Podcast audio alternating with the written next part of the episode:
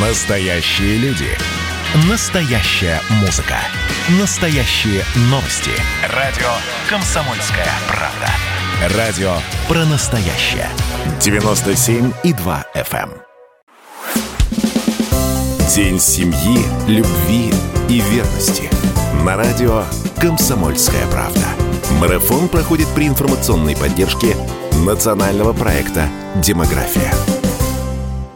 Итак, друзья, у нас марафон к Дню семьи, любви и верности. И у нас сегодня в гостях в марафоне принимает участие Наталья Москвитина, многодетная мама, общественник, соучредитель фонда «Женщины за жизнь». Наталья, я вас приветствую. Здравствуйте. Здравствуйте, с праздником вас всех. И вас с праздником. Я сейчас такую вводную информацию дам, чтобы было понятно, почему вы появились, зачем вы появились. Потому что женщины за жизнь, движение в защиту жизни до рождения. И сегодня вот этот вот фонд реализует 10 проектов, направленных на поддержку женщин в ситуации репродуктивного выбора. Наталья, теперь вам слово. Э, сразу «Женщины за жизнь» звучит ну, достаточно емко, и все-таки вы сконцентрированы на каком-то единственном направлении или у вас есть какие-то разветвления? Но у нас всегда в приоритете беременная женщина. Это в первую очередь. И потом уже, конечно же, женщина, которая уже родила, и у нее есть ребенок э, до трех лет. То есть у нас вот от момента зачатия до того момента, пока женщина не выйдет на работу. Вот этим женщинам мы помогаем. И я сразу хочу сказать, что, я думаю, ну, это наиболее интересно всем слушателям, почему я стала этим заниматься. Это вот моя личная история. Вот у меня четверо деток, вы сказали об этом. Но все это началось с того, что я в свои, э, сколько мне тогда, 20 лет, ну, наверное, уже 21 год мне был, я столкнулась с э, таким непониманием э, врачами, что ли. Меня направляли на аборт, потому что у моего ребенка тогда не билось сердце. И ты чувствуешь, что ты одна. Вот у тебя сейчас э, все поменялось в жизни, э, тебе наконец сказали, что ты беременна, и в то же время вот это все висит на волоске, и более того, врач, как эксперт, профессионал в своем деле, говорит, что сохранить невозможно. Но тут произошло такое совпадение – а, моего личного бэкграунда я просто дочь акушера-гинеколога. И я стала настаивать на своем праве сохранить эту беременность, потому что я знала, что можно гормональной терапией все-таки изменить ход моей медицинской карточки, моей судьбы. И они меня подняли на этаж. И две недели сохранения беременности в итоге моей дочери 15 лет. Но так сложилось в моей жизни, что и второй, и третий ребенок это опять были направления на аборт. И мне показалось, что ну, как-то это все неправильно. Я не могу сказать, что это именно врачи так реагируют, потому что, ну, в моем, в моем случае это были врачи. Но врач – это обычный человек, у него есть стереотип мышления. И вот этот вот выбор, рожаем или как, э, сохраняешь или прерываешь, это все дает вот эту ложную такую вилку выбора, и женщина начинает сомневаться в том, что на самом деле она думает. Мне захотелось помогать другим женщинам в этот сложный период сделать правильный выбор. А правильный он связан, конечно же, с сохранением беременности. И мне вот просто интересно тогда, что вы сделали? Вы приходили в женскую консультацию, подсаживались к, ну, э, к тем, кому также было рекомендовано идти на чистку. Аборт – это очень жестоко, и если я могу где-то помочь, может быть, это звучит очень странно, но я тогда почувствовала, что если бы просто сейчас кто-то взял бы и вмешался вот в этот разговор с врачом, мне было бы морально легче. Я действительно, если знаю, что вот в таком-то месте, э, по такому-то адресу сидит женщина в очереди на прерывание, я точно знаю, куда ехать. Я прям поеду. И многие фонды делают так же. И есть такие истории, я их иногда рассказываю, и с каждым годом их все больше. Вот одна из недавних, кстати, это мужчина позвонил на горячую линию фонда и сказал, что его жена вот по такому-то адресу завтра будет прерывать беременность. Он говорит, я не знаю, что ей еще сказать, но я хочу, чтобы она сохранила, но она меня не слушает. Может быть, вы как женщина сможете донести. Я сразу скажу, что эта история закончилась плохо, я не смогла ничего сделать, но я поехала туда. Но это всегда вот такая вот э, борьба до последнего. Я не могла позволить себе уйти, я уже знала, что она в кабинете. Мне уже сказали, что ее вызвать оттуда нельзя. Но я сделала все, что смогла. Наталья, но позвольте все-таки вопрос. Споры о том, э, про аборты в нашей стране, запретить или не запретить, они идут очень давно. Э, запретить на законодательном уровне и разрешить только если существует угроза здоровья женщины и так далее и тому подобное. Я вот сейчас слушаю вашу историю и ваши истории. Я э, все-таки попытаюсь такой вопрос конкретный задать. Вы против абортов конкретно, вот окончательно и бесповоротно, либо с, опять же, с ответвлениями с какими-то? И вообще как человек, как э, вот личность, которая сформирована там, в определенных жизненных обстоятельствах, я категорически против абортов. Я э, за то, чтобы женщине предложить э, всяческого рода помощь и до последнего не отходить от нее, даже если она сделала аборт, все равно остаться с ней. Но вот все, что можно сделать ради того, чтобы ребенок был э, сохранен, надо сделать. Тут я э, над этой историей. То есть я не, я не говорю про запрет, я не говорю про запрет запретов. Я нахожусь в категории, которая говорит, ты сделай что-то, ты помоги. Перед тобой конкретный человек, у него есть имя, у него есть родители, у него есть отец ребенка, у него какие-то жизненные обстоятельства, она где-то работает, она почему-то хочет рожать или почему-то не хочет рожать. Но в любом случае можно поговорить с ней и услышать ее точку зрения. И проблемы, которые у нее есть, их можно решить. Большинство проблем можно решить. Просто эта женщина, она пока не задумывается, что аборт – это еще одна проблема. После аборта все ее проблемы с ипотекой, с плохими отношениями с мужчиной, с плохими отношениями с мамой, они останутся. И более того, через год она захочет ребенка, и ничего не изменится, просто она захочет ребенка. И вот нужно поговорить с ней и узнать, а что она сама хочет. Не ее близкие, не отец ребенка, который пугает, не ее работодатель, а именно она. Как правило, женщина говорит, я бы родила, но. И вот если ты можешь изменить вот все, что идет после «но», ты должна, во всяком случае, попытаться это сделать. Что касаемо помощи, помощь сейчас есть, ну вот у нас, во всяком случае, абсолютно вся. Мы придумывали проекты помощи женщине, как такая подушка безопасности, обложили со всех сторон, исходя не из собственной головы, а что нам кажется, а исходя из запроса женщин. Вот приходят женщины и говорят, а нам вообще реально жрать нечего, простите. И мы такие поняли, пока у нас не будет проекта с продуктовой помощью, ну, нам вообще двигаться вперед бессмысленно. Сначала надо базовые какие-то потребности удовлетворить. Э, большинство женщин, которые приходят в фонд, а, у них нет ни юридической поддержки, ни они не знают, что такое психолог. Все, конечно, ну, большинство говорят, ну вот мне только деньги дайте, у меня все решится. Оказывается, нет. Оказывается, совершенно не так. Ты даешь юриста, а юрист начинает рассказывать, что от государства есть выплаты.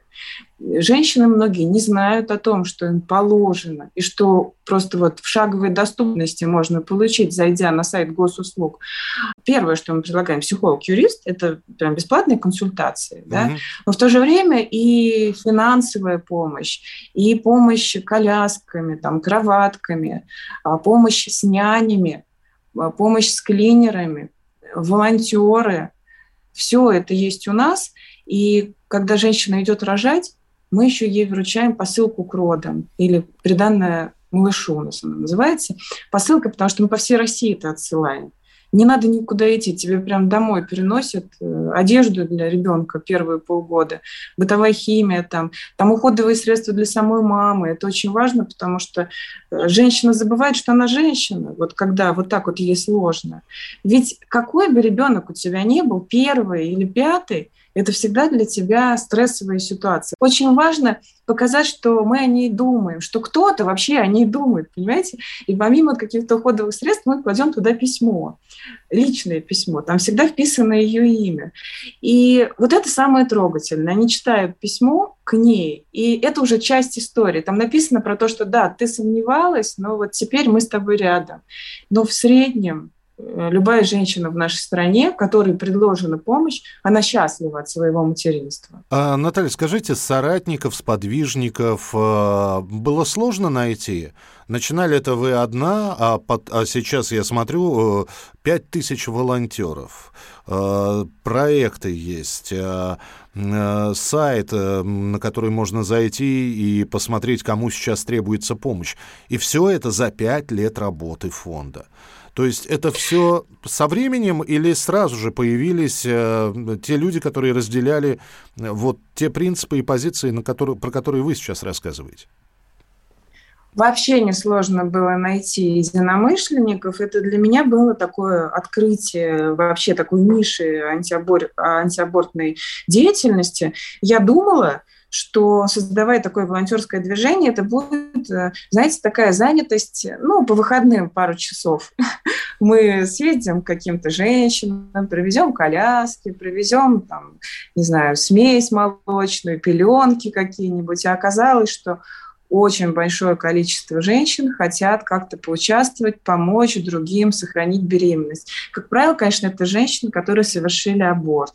У нас среди волонтеров есть и те, которые остались бесплодны, и те, которые сделали один или несколько абортов, но есть и те, которые вообще не рожали, и они просто смотрят на тех, кто уже раскаивается, и говорят то, что мы так не хотим, мы хотим начать с чистого листа, и в нашей жизни не будет абортов. Короче, было ощущение, что мы попали в некий нерв общества. Mm-hmm. Мы вот его нащупали совершенно случайно. И женщины постоянно пишут, это вот э, больше пять лет э, фонду, и каждый день я получаю личные сообщения в разных социальных сетях своих, я хочу что-то сделать, подскажите как-нибудь, я хочу быть волонтером. Это были специалисты же, это не просто вот волонтер, я там пойду продукты куплю и отнесу. Это были волонтеры пробоны, это были гинекологи, это были психологи, юристы, психиатры. Все хотели как-то поучаствовать, потому что они как специалисты видели, насколько это большая проблема. И вот сейчас это уже крупный пул таких специалистов, и даже есть э, э, свое такое фондовое СМИ, где мы пишем э, и про проблему, и даем возможность экспертам высказаться на этой площадке, помогать э, информационно в этой сложной ситуации выжить. И показываем, как, например, живут мамы особенных детей, потому что часто направляют на аборт, потому что у тебя особенный ребенок, как будто он не имеет права на жизнь. И мы говорим и про это, и у нас этот проект называется «Супермама», потому что мамы особенных детей – они каждый день какой-то подвиг совершают, невидимый для глаз, а это их обычная жизнь. И знаете, что вот интересно? Среди супермам э, очень развито такое как бы движение э, достаточно сильных женщин, которые говорят, не надо нас жалеть. А мы, на самом деле, полноценные, дети наши полноценные. Мы хотим, чтобы просто нас услышали, нас увидели, чтобы нас приняли, чтобы нам навстречу шли и улыбались. Потому что мы делаем каждый день то, что ну, многие даже этого не знают. И ничего, и мы счастливы. А э, женщины за жизнь, э, название само мужское присутствие исключает? Не-не-не, мы вообще опираемся на мужчин, и, и всегда так было. У нас есть мужчины, волонтеры мужчины, причем волонтеры, которые долгие годы с нами, которые срываются и готовы помогать э, в любое время, буквально суток, как правило, это мужчины, которые уверенно стоят на ногах. Они работают, причем они такие там э, юрист при правительстве Москвы, например, да, или менеджер э, банка одного из лидирующих. Э, это мужчина, который понимает, что жизнь стоит, и она не то, что чего-то стоит, да, она вообще бесценна. Хорошо, еще про один проект фонда я хотел бы услышать. Вот «Мамино окно» — это что такое?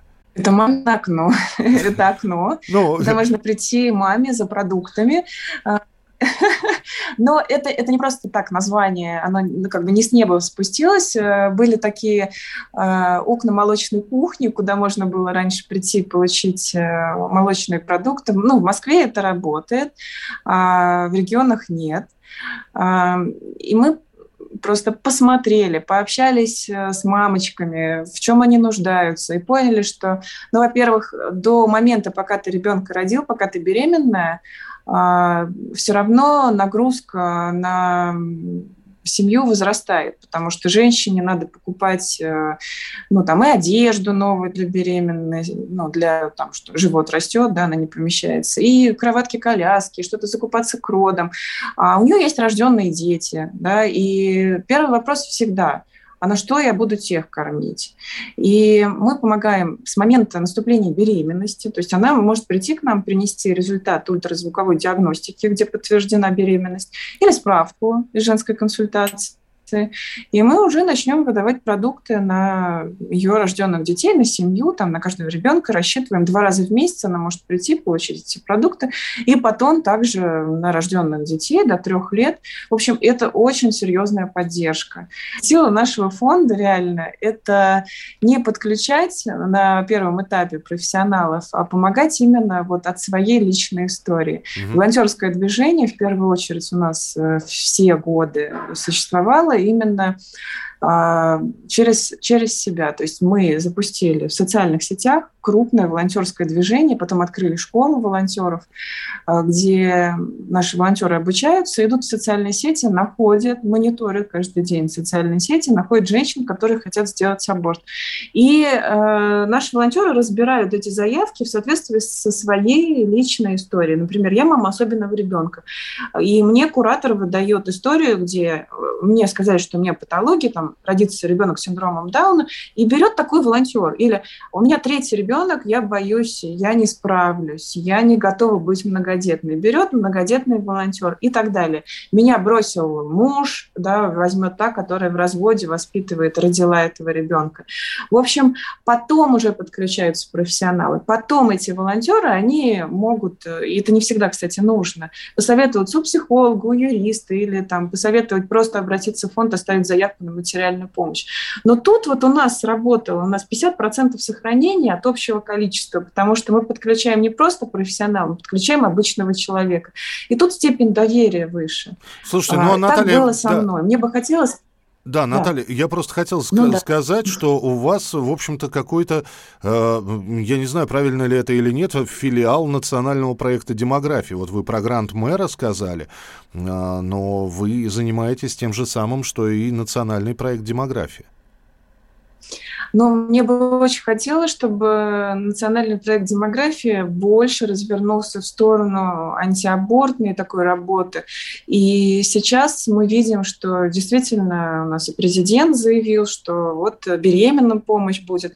Понимаете, вот когда говорят, что нужно, чтобы было много рождений, там, мы реально не выживем, если у нас будут рожать так, как сейчас. Тем более, что женщин репродуктивного возраста очень мало в 90-е сейчас, э, кто родился, они сейчас вот заходят в этот фертильный возраст. Их мало реально, этих женщин. Женщина будет рожать только тогда, когда есть комфортные условия. И понимаете, не, не возникает э, просто ребенок вот во время родов. Он 9 месяцев до этого возникает. И важно тогда поддержать. Если мы обратим внимание на этих женщин, а их намного больше, нежели тех, которые доходят до родов, то есть абортов происходит одна треть а, беременных сейчас только доходит до родов, представляете? И просто поддержать надо. Просто надо найти слова, инструменты. И это должно быть обязательно в большом количестве, в большом процентном соотношении присутствовать в нацпроекте демографии. Наталья, именно поэтому мы вот разговариваем с вами. Еще раз вас с праздником. А многодетная мама, общественник, соочредитель фонда «Женщины за жизнь» Наталья Москвитна была у нас сегодня в прямом эфире. Наталья, спасибо вам большое. День семьи, любви и верности – на радио «Комсомольская правда». Марафон проходит при информационной поддержке национального проекта «Демография».